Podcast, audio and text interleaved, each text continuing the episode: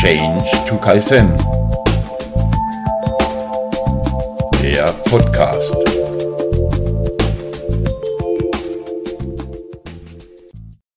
Hallo, ich begrüße dich zu unserer ersten Folge des Podcasts Change to Kaizen. Mit dieser Folge, wie man sich denken kann, starten wir unseren Change to Kaizen Podcast und möchten dir daher kurz vorstellen, weswegen wir dieses Wortkonstrukt Change to Kaizen benutzen was wir damit meinen bzw.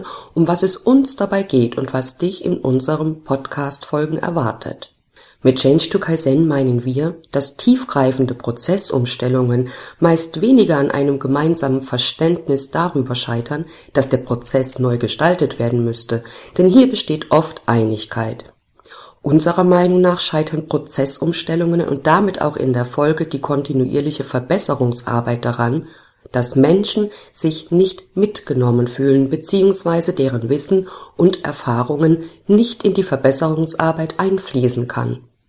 Deshalb verbinden wir Kaizen und Veränderungsmanagement.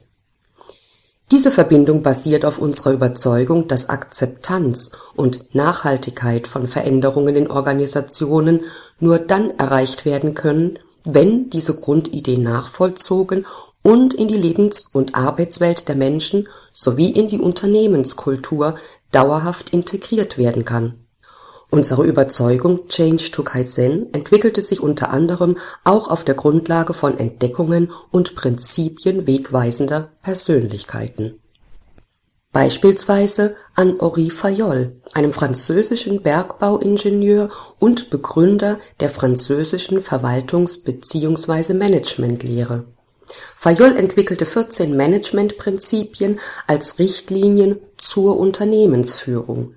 Das bekannteste Prinzip ist der Grundsatz der Einheit einer Auftragserteilung und die sogenannte Fayolsche Brücke. An George Elton Mayo, einem australischen Soziologen, der als Professor an der Harvard Business School Mitbegründer und Hauptvertreter der US-amerikanischen Betriebssoziologie war als Initiator der Hawthorne-Studien begann Mayo in den 30er Jahren Verfahren zur Verbesserung der zwischenmenschlichen Beziehungen im Betrieb zu entwickeln. An William Edward Stemming, einem US-amerikanischen Physiker, Statistiker sowie Pionier im Bereich des Qualitätsmanagements. Deming entwickelte ab den 40er Jahren die prozessorientierte Sicht auf die Tätigkeiten eines Unternehmens, die später auch Eingang in die diversen Qualitätsnormen und Qualitätsmanagementlehren fand. An Edward Lee Thorndike, der als US-amerikanischer Psychologe 1920 die Begriffe soziale Intelligenz, soziale Kompetenz zur Abgrenzung gegenüber akademischer Intelligenz und praktischer Intelligenz einführte. Thorndike verstand unter sozialer Kompetenz die Fähigkeit Menschen zu verstehen und mit ihnen umzugehen sowie in sozialen Beziehungen klug zu handeln. Und nicht zuletzt an Taichi Ono als Erfinder des Toyota-Produktionssystems. In diesem Kontext werden wir dir in unseren Change to Kaizen Podcast Folgen über ganz unterschiedliche Erfahrungen von uns aus der Praxis berichten. Aber, und das ist uns wichtig, wir haben nicht immer eine Lösung für dich parat, auch deshalb, da wir manchmal selbst für einen Gedanken oder eine Frage noch keine Antwort gefunden haben.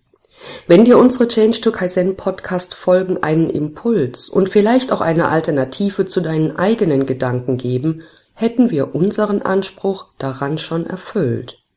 Übrigens, wenn du mehr über unseren Ansatz erfahren möchtest, so kannst du dich gerne auf unserer Seite unter change-to-kaizen.de umschauen. Ich freue mich über dein Interesse und wünsche dir bis zum nächsten Mal eine gute Zeit